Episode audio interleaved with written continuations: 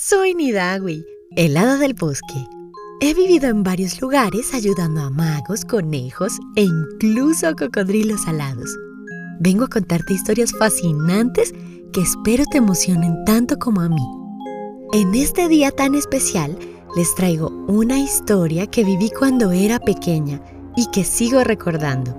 Conocerán cómo el espíritu de la Navidad nos pone a reflexionar y nos inspira. Empecemos. Cuando era una hada pequeñita, como de siete años, me gustaba acostarme en el prado y ver las nubes para darles formas.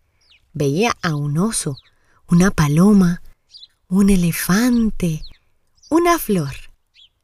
Luego en las noches esperaba a ver el cielo estrellado y contar las estrellas fugaces e identificar las constelaciones, como le decimos a un grupo de estrellas.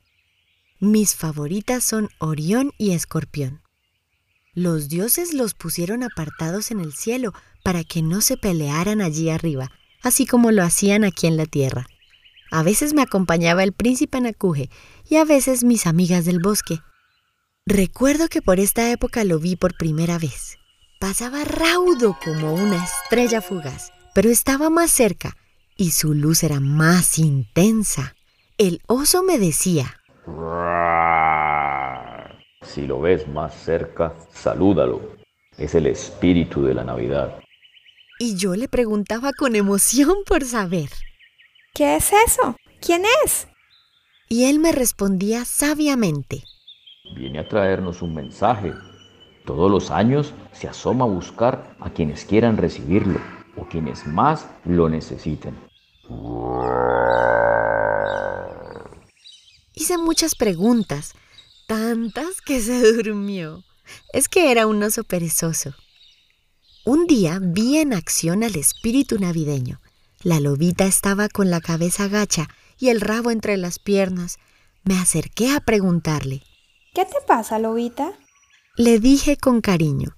Estoy triste porque mi amigo zorro y mi amiga comadreja no me llaman. En esas, una luz brillante se acercó hacia nosotras.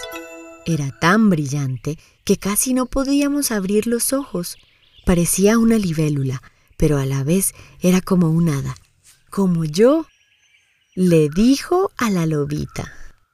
Mi querida lobita, llámalos tú. Aúlla lo que más puedas, con amor y cariño.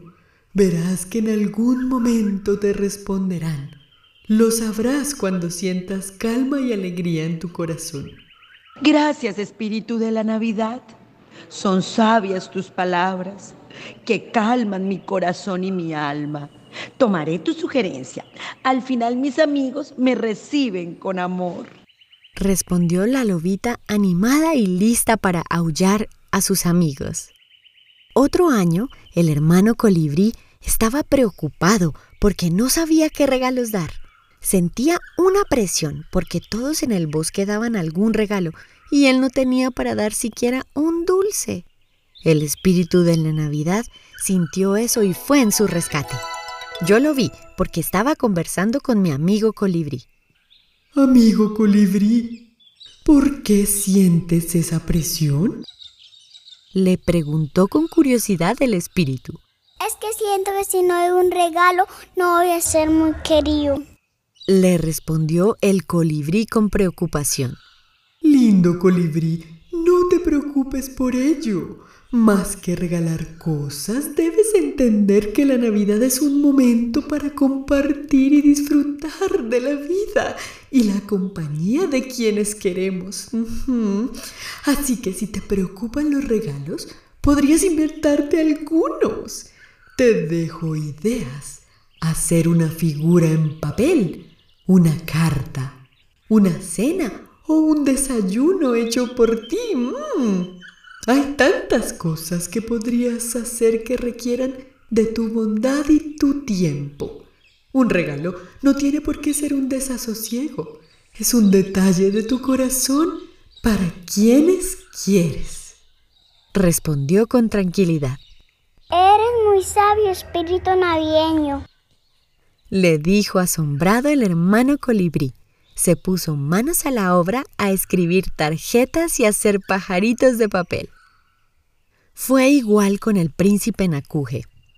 Recuerdo también cómo el espíritu de la Navidad se apareció en el bosque para animarlo, porque estaba triste y nada lo animaba. Entonces le iluminó el corazón con música que tocó sin parar en un árbol de chonta, ese mismo con el que hacen las marimbas, y luego se zambulló en el río, chapoteando tan fuerte, con pies y manos, que al golpear las piedras con el agua salieron sonidos que retumbaron en todo el bosque y pusieron a bailar a todos los animales. Así la tristeza no tuvo más remedio que bailar también. Logró de ese modo contagiar del espíritu de Navidad a quien estuviera cerca. ¡Ay, qué recuerdos! Y así tengo otras historias del espíritu de la Navidad. Por ahora los dejo para que estén atentos y con los ojos abiertos cuando aparezca en sus casas el espíritu que alegrará sus corazones y les traerá paz. ¿Cómo te imaginas al espíritu de la Navidad? ¿Cómo crees que fue esa conversación entre el espíritu y la lobita? ¿Qué crees que escribió en la tarjeta el hermano colibrí? ¡Feliz Navidad, mis Shaquikers! Nos escucharemos el próximo año con más historias y cuentos. Espero contar con sus voces. Si les gustó este episodio, cuéntenle a su familia, amigas y amigos para llegar a más Shackwickers. Ahora debo partir. Me encontraré con el tío Flacao, pues vamos a festejar la fortaleza del acero. Antes de irme, quiero agradecer a las lindas voces de mi nueva amiga Cinia y a la familia de Paula a Pipo, Rochi y Esteban.